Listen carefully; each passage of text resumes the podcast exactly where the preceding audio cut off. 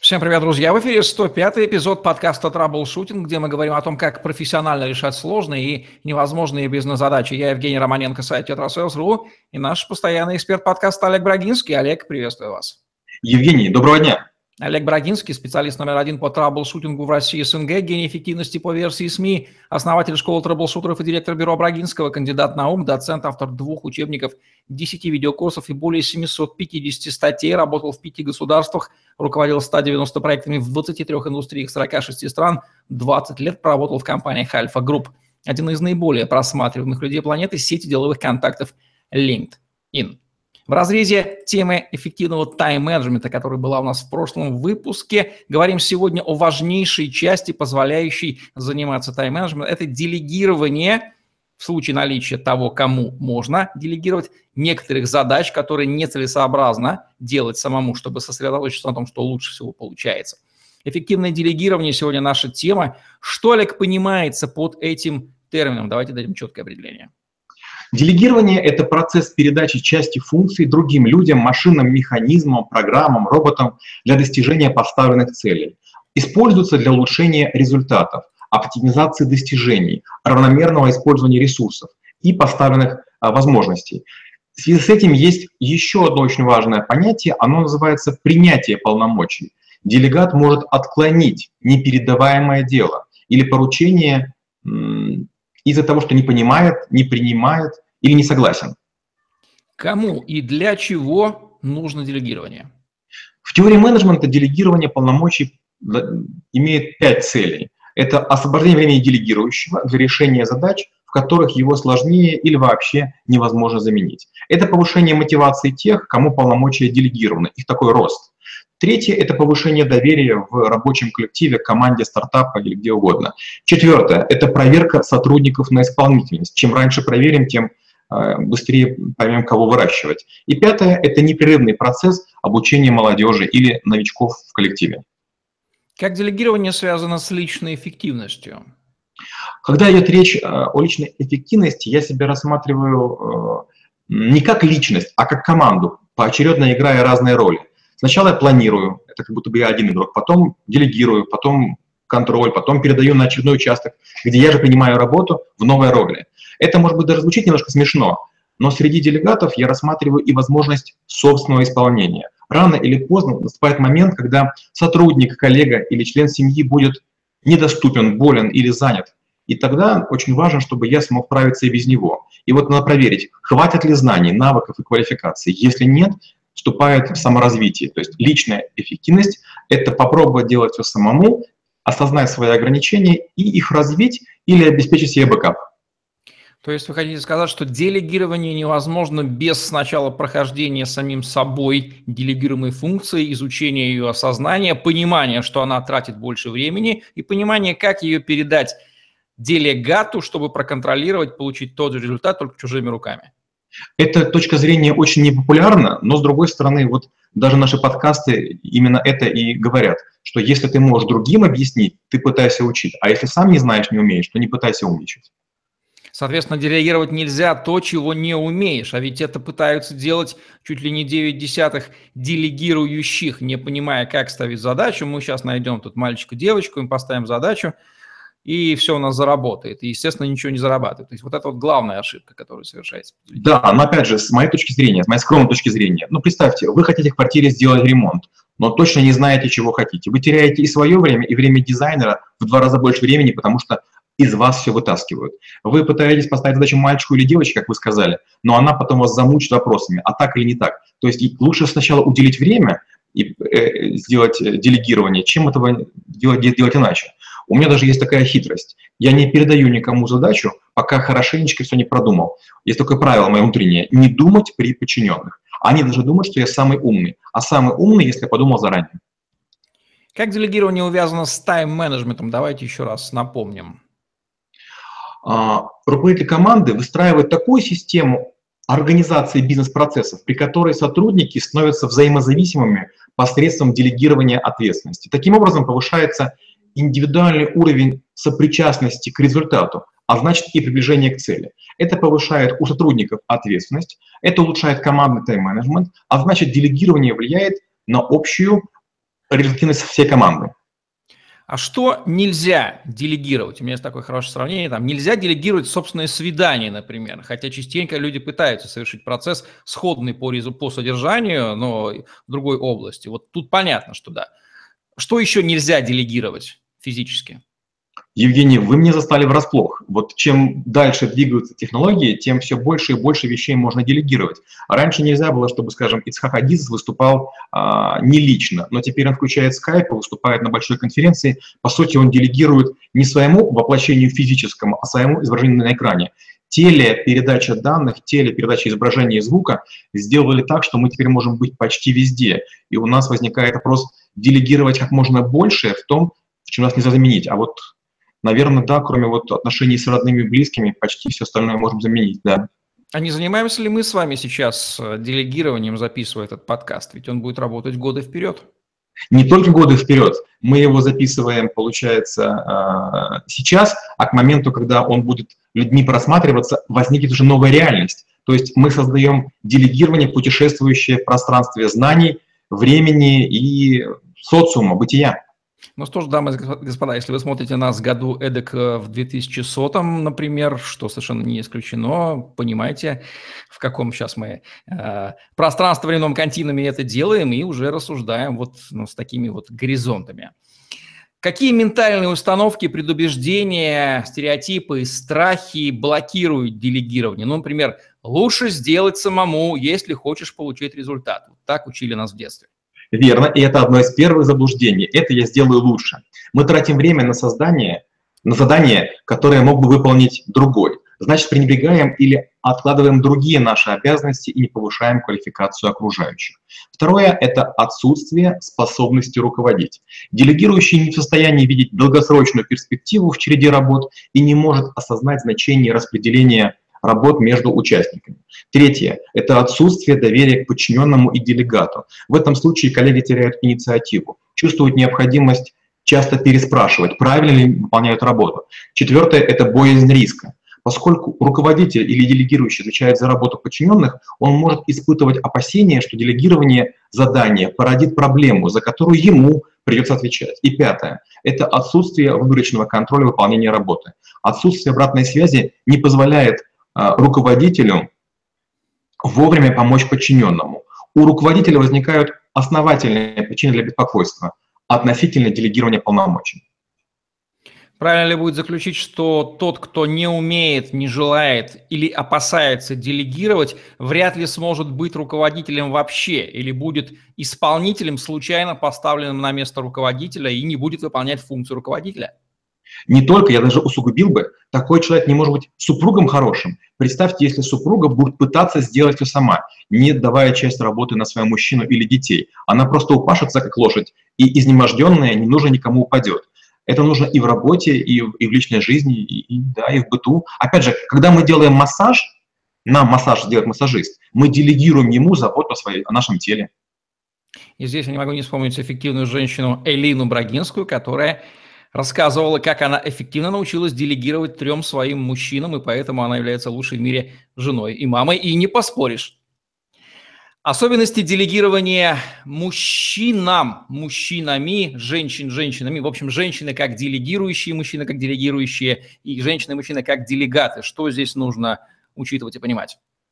Мужчины легко подчиняются вышестоящим мужчинам по иерархии, принимают команды в любой форме, в том числе грубой, бранной, матерной боятся ослушаться и редко обсуждают целесообразность. Выполняют, докладывают, радуются похвале, тяжело переживают неудачи. Слава мотивированы на дополнительное поощрение и разговоры по душам. Мужчины недооценивают женщин-руководителей и вежливость их принимают за слабость. Женщина обычно давит, делегируя мужчинам, не будучи уверенной в сигнале подтверждения принятия поручений. Женщина женщины обычно не командует, а сообщает, просит, уговаривает помочь. Причем обе понимают, что вариант безальтернативный, но с готовностью теряют время на расшаркивание и не стрессуют от такого вот ритуального бесполезного танца. Что можно сказать про правила или принципы делегирования, лежащие в основе этого а, способа? Уточни, что правильно понял поручение. Убедись, что правильно понимаешь идеальный конечный результат. Сообщи понимание, формат результата, время постановки, время поставки. Добейся согласования, уточнения или изменения задачи. Четвертое. Сделай раньше оговоренного срока, предъяви результат, близкий к финальному, получи подтверждение, что соответствуешь ожиданиям. И пятое. Вернув делегирующему делегируемое, припаси время на то, чтобы доделать, переделать или, как говорят, доработать напильником. Технология делегирования. Как это делается? Из каких этапов это состоит? Найди лучшего из доступных исполнителей и убедись в соответствии уровня квалификации.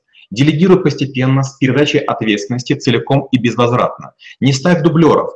А, это смущает, демотивирует, раздражает. Предоставь помощников и экспертов, если есть. Четвертое. Стимулируй всестороннее обсуждение конечного результата. Пятое. Дай полномочия, ресурсы и оставь исполнителя в покое на дне задачи.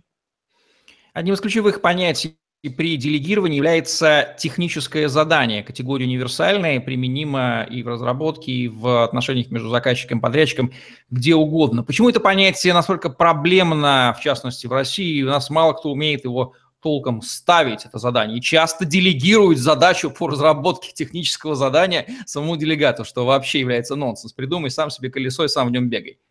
Скажу даже усугублю. Очень часто приходит человек на работу, и ему говорят, ты же эксперт, напиши себе должностную инструкцию. А потом доходит до разборок, и выясняется, что там чуть не хватает. То же самое правильно вы говорите. А, однажды, когда у меня была компания по разработке программного обеспечения, ко мне пришли с техническим заданием на 105 листов. Вся моя команда, 120 человек рыдали двое суток, насколько было хорошо проработано. Вот что значит работать с европейцами. А когда работаешь с нашими, с местными, обычно так, на глазок мы примерно понимаем, что хотим, потом друг друга убеждаем, что-то доделывать или не доделывать, и в конце концов получаем полусырые результаты и недовольны друг другом. Ну и дорабатываем, естественно, их напильником, либо с помощью нагана и пули, как это все у нас делалось. Пять ключевых ошибок при делегировании. Какие можно назвать? Отсутствие делегирования или делегирование чужих задач. Преждевременное делегирование или передача неделегируемого. Неверный выбор исполнителей или работа через голову. Забывчивость позиционирования целей времени. Нерасставление приоритетов и сроков. С делегированием плотно связана такая функция управления, как контроль и отчетность. Без нее никак. Как правильно она организуется при делегировании? они организуются. Важным этапом и с одной частью успешного делегирования, правильно сказали, является грамотный вид, выбор вида контроля, определяемый такими факторами. Это тип подчиненного, уровень его квалификации, мотивации, лояльности. Это тип задачи, уровень сложности, новизна. Это цель руководителя или делегирующего. А, это тип корпоративной культуры и культуры менеджмента в организации или команде. Ну и пятое – это важность и тиражируемость результата.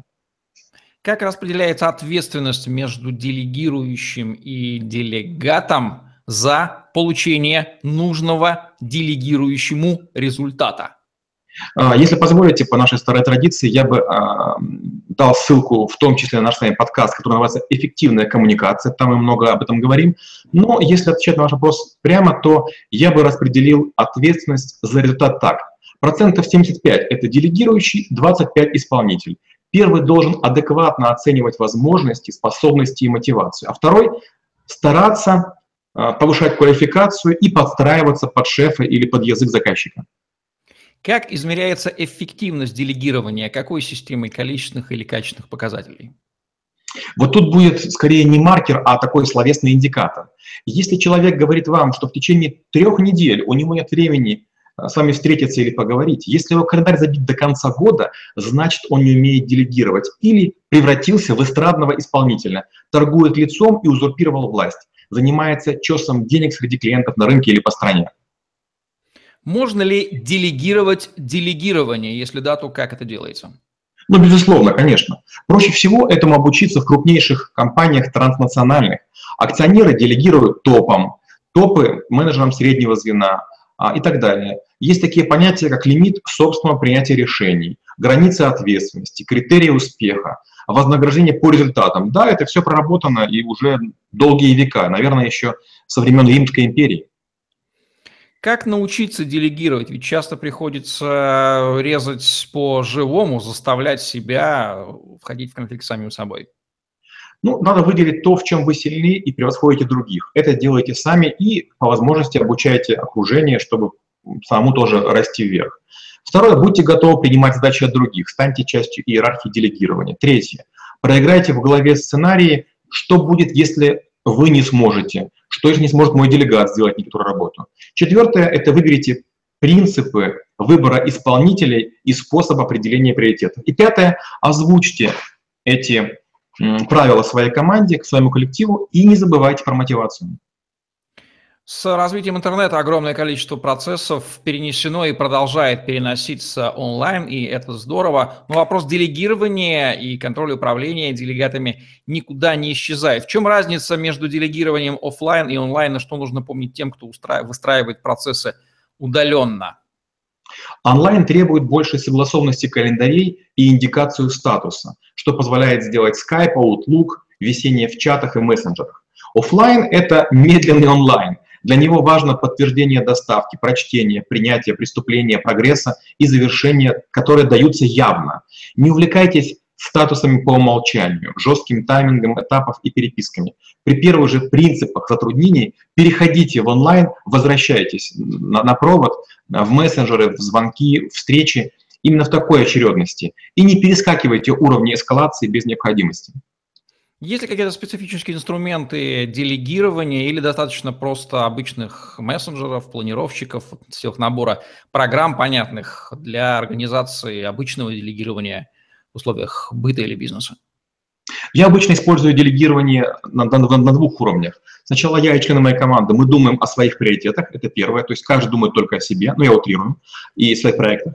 А потом мы начинаем согласование этих приоритетов между собой. Кому-то повышаем, кому-то понижаем, и создаем единую иерархию целей, единую иерархию приоритетов, и вот тут-то уже включается, кто кому что делегирует. Мне тоже частенько что-то делегируют. Есть ситуации, при которых я говорящая голова, я курьер или я такой технический исполнитель.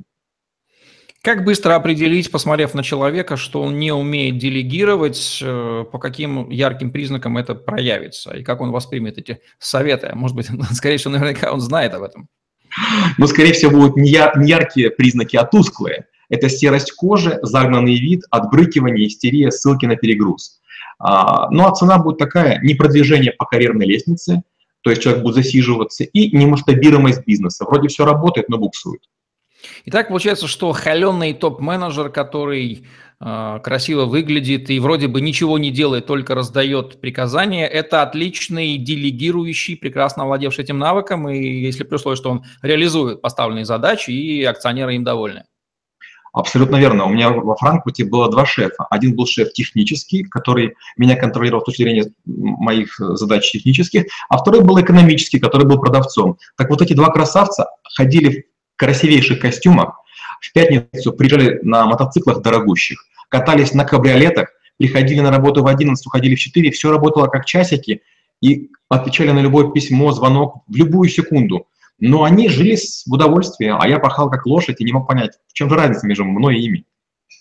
Когда мы с вами познакомились год назад, я был уверен, что на вас работает масса помощников, потому что такое количество работы не укладывалось, что может сделать один человек. Впоследствии я понял, что это не совсем так. Как же Олег Брагинский использует делегирование, в каких пропорциях, что он делает сам, а что отдает на а, внутренний и внешний аутсорсинг? Ну, первое, у меня всегда есть несколько проектов, и вот самые, самые свежие проекты обычно я делаю сам. Почему? Мне очень важно понять структуру. То есть я месяцами сижу, думаю о том, том как это может работать. Но методика у меня такая. Первое, это я знаю календари других и делю, делюсь своим календарем. То есть все мои партнеры в разных проектах знают мой календарь. А второе, мы оговариваем способ передачи и возврата задачи. Мы сами то же самое делаем, когда вот договариваемся о наших подкастах и там дальнейших действиях. Дальше объяснять способ использования результата. Зачем мы это делаем? Четвертое – это повышать планку ожиданий, то есть делать все больше и больше. Помните, мы с вами снимали по одному подкасту, потом сказали, давайте два, потом три, кажется, мы и, и быстрее будем снимать. И пятое – это подсказывать потенциальные подводные камни. То есть если вы чего-то знаете, заранее скажите, что вот э, я даете такую задачу, возможно, такие вот нюансы. Партнерство в бизнесе, когда люди разных функционалов вместе это делают, это не пример ли делегирования для достижения общей цели? Абсолютно. Вот, скажем, э, в той же школе трэблшутеров у меня очень маленькая функция. Я пишу презентации, прихожу, читаю лекции. Некоторые лекции читают уже мои партнеры, которые освоили эти навыки. Но, с другой стороны, многие пытаются поговорить со мной о деньгах, о рекламе, о выступлениях. Это невозможно. Это не моя функция. Все, что касается коммерции, рекламы и телефона, это отвечает Элина Брагинская. Все, что касается студентов, учебного плана, занятий, а, этим занимается Данил Шмидт. То есть умение отказаться от решения задачи, которую вы можете решить в принципе, да, ничего страшного, но ровно потому, что эта функция закреплена за другим, это признак грамотного делегирования и грамотного в том числе и менеджмента себя, и тайм-менеджмента, и своей эффективности. Да, и почему многие говорят, послушай, ты же можешь заниматься только там деньгами, только клиентами. Да нет, вот, вот так договорились, так договорились. Еще одна огромная область, где без делегирования тоже никуда, это отношения в семье между мужчиной и женщиной. Какие здесь принципы делегирования чего-чему? Кто добывает мамонта, а кто следит за детьми? А, тут не только делегирование, но и самоделегирование. А многие женщины, мы уже говорили, могут много всего успевать по дому, если им не помогать. И по разным причинам им даже может не прийти в голову, что им могут помочь. И тут уже вступает самоделегирование. Мужчина может помочь своей женщине что-нибудь сделать, даже погладить ей юбку, даже сходить за нее купить колготки. Это, во-первых, приятно, во-вторых, это забота, в-третьих, вы будете возражены поцелуем и там а, взглядом полным любви, а в-четвертых, прогуляетесь. То есть не обязательно делать самую тяжелую работу. Помогите хоть чем, чем можете. Сейчас дамы сделали круглые глаза, потому что представить мужчину, гладящего юбку или покупающего колготки, очень сложно, очень сложно. Но наверняка такие люди есть. Даже в нашем подкасте.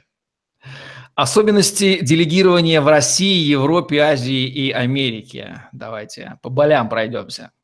Когда мы говорим про э, делегирование в Америке, оно очень четкое, очень структурное, поэтому часто с крупными компаниями тяжело работать. Иногда не хватает э, у какого-то твоего визави, переговорщика, не хватает собрания акционеров, которое бывает раз в год. И получается, ты ставишь задачу и ждешь год, я утрирую, до момента, пока он получит мандат. То есть делегирование часто подразумевает некий формальный документ в Америке, но и в других странах. Когда мы говорим про Англию, там очень распространено юридическое делегирование. Я прошу какую-то компанию чем-то заниматься, она этим занимается на полном серьезе. Это может быть там, ну, всякие невероятные вещи, в том числе следение, слежение там, за здоровьем моей собачки. Когда мы говорим про, про, про Азию, делегировать почти ничего невозможно. Особенно это тяжело в Индии. Там есть такая каста брамены, у них постоянные игры разума. Я так страдаю, когда с ними общаюсь. Они часто занимаются, занимают верхушки в бизнесе, с ними договориться невозможно они работают, знаете, как, как стрелочники. Любая задача тут же или возвращается вам, или кому-то из подчиненных, а тот бедный опять идет к вам. То есть вы не можете им пересадить на шею а, свою боль, свою обезьянку, свою проблему. Когда мы говорим про делегирование в, на территориях наших, оно проводится с помощью а, такой-то матери, и, как правило, человек, который дает поручение, он его частично исполняет там, кнутом и специальными словами подгоняет тех людей, которым дал поручение. Как отличить делегирование от банального сбрасывания с себя ответственности, избегания, перекладывания его на кого-либо? Отличный вопрос. Делегирование имеет смысл в том случае, если делегирующий понимает, почему он это делает.